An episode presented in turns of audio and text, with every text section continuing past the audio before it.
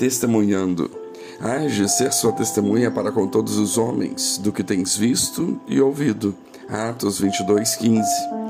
A conversão de Paulo foi bastante forte e impactante. O ferrenho perseguidor da igreja tornou-se parte dela, de tal modo que as pessoas não acreditavam nele. Todos os que criam em Jesus Cristo pensavam convictos que tal conduta de Paulo era um ardil para pô-los em ferros, prendê-los, maltratá-los e matá-los. Levou certo tempo até que Paulo fosse aceito pelo lado que antes atacava, tanto como feito inimigo do lado que antes honrava. Esse revés total de Paulo lhe dava a força de ser uma testemunha de primeira linha do Mestre. Ele deve ter se sentido muito sozinho nessa transição, porque perdeu a confiança daqueles que antes estavam do seu lado e os do outro lado tinham medo dele. Se fosse hoje em dia, diríamos que Paulo teve que reinventar-se, além de lutar internamente contra convicções, conceitos e preceitos firmados há muito tempo.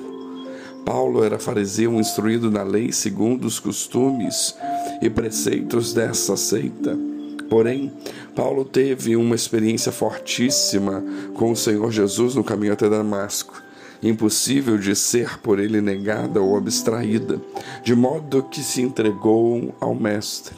A Bíblia nos conta apenas parte dessa situação por ele vivida, mas imaginemos o sofrimento e a angústia de Paulo até que Ananias fosse vê-lo.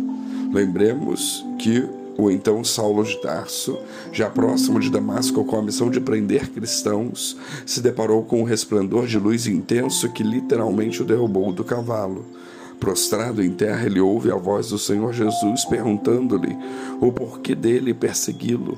E Jesus ordenou a Paulo que entrasse em Damasco, à casa de Judas, e que lá ele haveria de saber o que fazer Contudo, Paulo estava cego e não via coisa alguma, e ele ficou três dias nesse estado, sem nada comer nem beber. Ananias, servo de Jesus e residente em Damasco, teve um sonho e a ele foi dito que fosse até a casa de Judas e explicasse a Paulo coisas que ele desconhecia e lhe passasse instruções. E Ananias, mesmo com muito medo, foi. O verso são as palavras de Ananias a Saulo segundo Paulo. Com a visita de Ananias, Saulo recobre a visão, tendo já sido em seguida batizado. E logo aquele que perseguia os convertidos a Jesus, depois de comer e se fortalecer, passou a confundir a todos, porque andava pelas sinagogas de Damasco, justamente pregando e falando de Jesus, nomeando-o como Cristo de Deus. Não podemos nos esquecer que Paulo era instruído nas Escrituras, de modo que, com sua conversão, ele deve ter simplesmente ligado os pontos do conteúdo de conhecimento que possuía, e assim, tanto para ele próprio como para com os demais, ele conseguia demonstrar que Jesus era o Messias, que há tanto tempo era esperado pelos judeus. E daí por diante, passou a ver e a ouvir muitas coisas relacionadas com o reino de Deus como as escamas caíram de seus olhos quando Ananias lhe dirigiu as palavras de Jesus, também o véu lhe foi tirado e ele passou a compreender com entendimento as palavras dos profetas e dos textos sagrados disponíveis da época, que inevitavelmente levavam o leitor a Jesus Cristo. Mesmo à vista da experiência sensorial que ele teve próximo de Damasco, uma coisa corroborando a outra. E Paulo tornou-se testemunha de Jesus Cristo de Nazaré.